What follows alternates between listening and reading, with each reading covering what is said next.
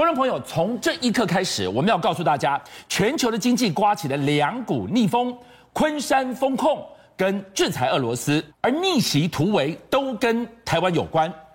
疫情封控最可怕的静默起来了。一开始我们要告诉大家，比上海封城冲击更大的昆山封控要再延四天，百万人口一夕变空城，这冲击多大呢？今天我们就要告诉你，昆山有超过一半的工业产值是台商所贡献的，在没有一个城市封起来会比这里封起来对台商的冲击效应更大。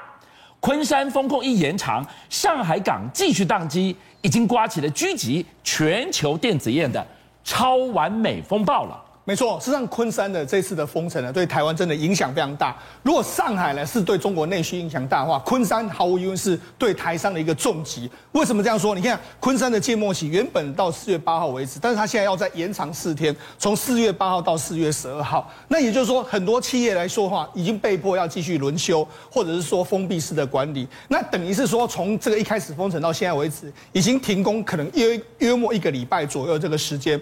那么那昆山，我们很少看到。昆山城是这么样空的一个状况，因为昆山平常时候是人来人往，因为里面有非常多的生产线。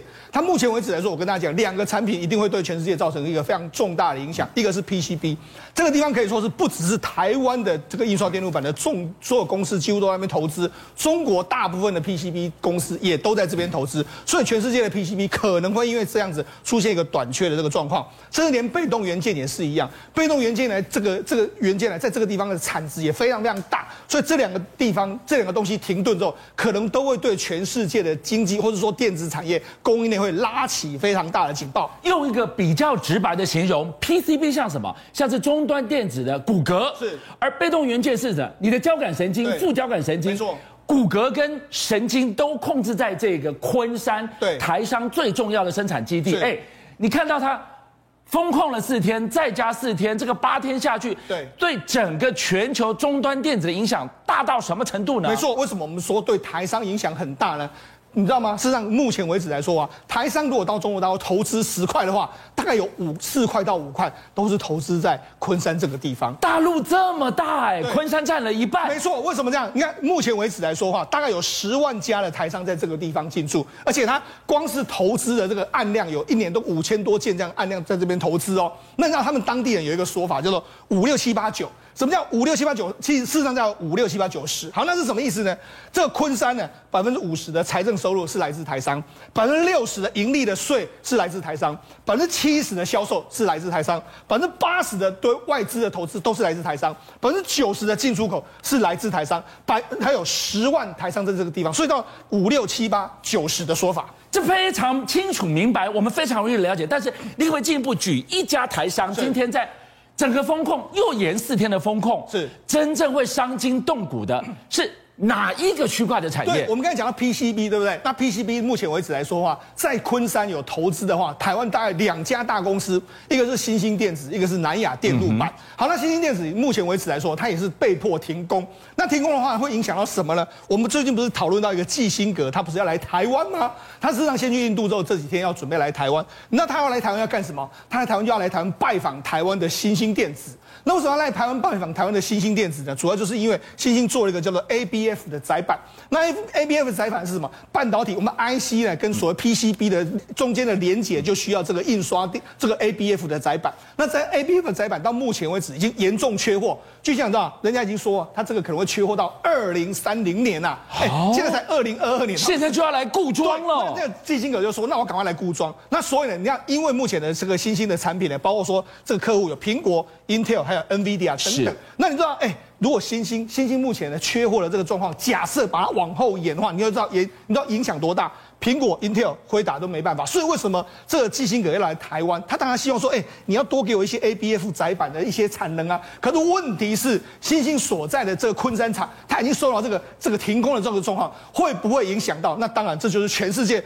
苹果、Intel 还有 NVIDIA 在错那蛋的一个主要原因啊，掐住这三大客户：苹果、Intel、辉达的咽喉的新兴电，它尚且叫你停你就得停工，没错，所以他一视同仁，没有人可以例外。当然不是这个样子啊！你外商或者是台商呢，他可能给你还是要停工，但是呢，他们一些重要的国内的业者是没办法停工的。有谁可以网开一面？立讯就是这个样子。那立讯其实他也在昆山这个地方，他过去一段时间呢是什么？他买了我们台湾伟创的这个工厂嘛，对。所以他他除了他原本在这边的工厂之外，加上买了伟创的工厂，后来他又买了这个人保的这个厂来翻修，所以他在这个地方呢，他有四十座足球。场这么大的一个一个空间哦，是四十座足球场，他当初花了大概一约莫这个人民币一百一十亿，把它这个地方完全都打造出来，所以它这个地方啊是一个 iPhone 城啊。目前根据这个立讯的说法是说，我们一年这边的产量可以高达一千五百万只的 iPhone 左右。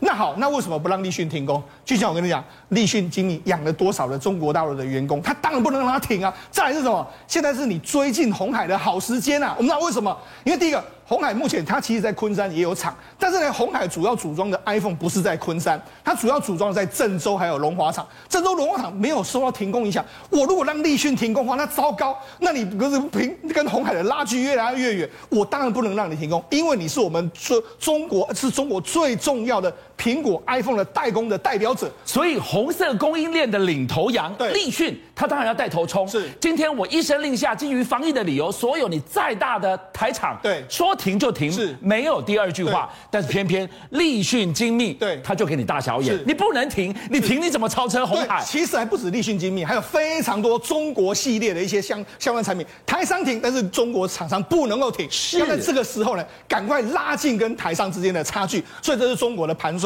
好，那除了这个之外，我们必须讲了，中国这个昆山或是整个这个上海的这个封城，对全世界影响真的非常大。譬如说欧洲欧这个中国的欧盟商会就说，上海港的这个货物处理量下降了百分之四十左右。另外一个影响最大是目前的原油输入都受到影响。我们两两千两百万桶的原油是卡在海上，目前的平油轮平平均等待时间是五点八五天，过去的来说是四点四六天。那大型油轮的等待时间是十五天以上。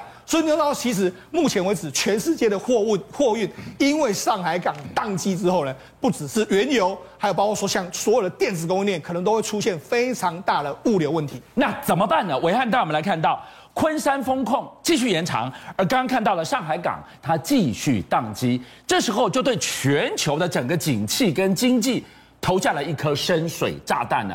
问题的源头还是疫情，上海的疫情看得到终点吗？本来就已经讲四月五号就要结束浦东跟浦西八天的封控，对不对？去年封城没出毛病，现在封控呢，乱子都来了。还有在路上，连这个公安警察在旁边，直接高喊什么？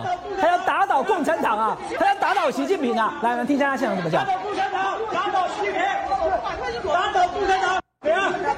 还 真枪瞎了，当街喊出这样子。我真跟大家讲，这影片不是我。我有点担心他后来怎么了。最近常会有大陆网友讲说，哎，前几天你看到那个路上拿枪的，那也是我们看到网友拍的画面。我这人并没有在上海，但是确实状况没有想象中那么好。这个讯息是一个接一个，因为呢，这个人我想中国大陆有人认识哈，我是第一次听到，他叫徐新，他是中国大陆的风投，也就是风险管理投资的专家，徐总徐新。那出现了一个微博的对话里面有讲说，来你看。请问哪位邻居能把我拉到团子面包群里面啊？我们家里面人多，需要面包跟牛奶。好，我拉你。下面有人讲说，徐总，这这是您吗？就是这个徐新，连他也一样，那不是一样吗？因为他虽然很会做，你再有钱，聪哥肚子饿也要没吃就是吃啊，没有办法。是，所以呢，他就要拉群，我们要买面包，我们买牛奶。现在在上海东西真的很难买，就八个字：疫情不好。肚子不饱，哎，这个是最基本的人权呢。习近平怎么办呢？现在目前的状况就是这样哈，因为整个疫情的控制是要求要清零，但是看起来真的难。我们台湾这两天也放弃清零了，对，没有办法清零，所以我们就要共存。但像但是上海它是希望能够做到，可是呢，就会像上海跟昆山开始出现。民众的反弹，生活上会出问题。然后这个共同富裕的政策不是已经讲好了？这两年重点就是共同富裕吗？现在不但没有共同富裕，现在不但没有病毒清零，冰箱先清零了，而且呢肚子饿了，买不到东西，没有共同富裕了。所以《华尔街日报》呢，他就出了一篇分析稿，认为呢，中国大陆现在目前对于共同富裕这个政策呢，虎头。但是蛇尾，它做不下去了。你要看到哦，它对于科技业呢，它还在继续严打。是这两年，其实说实在的，包含了中国大陆的青少年学生，他能使用手游的时间越来越短。是。然后呢，他也在今年完全不批任何套。上次我们跟他谈过嘛，新的游戏根本都不能上架了。那这种状况怎么样呢？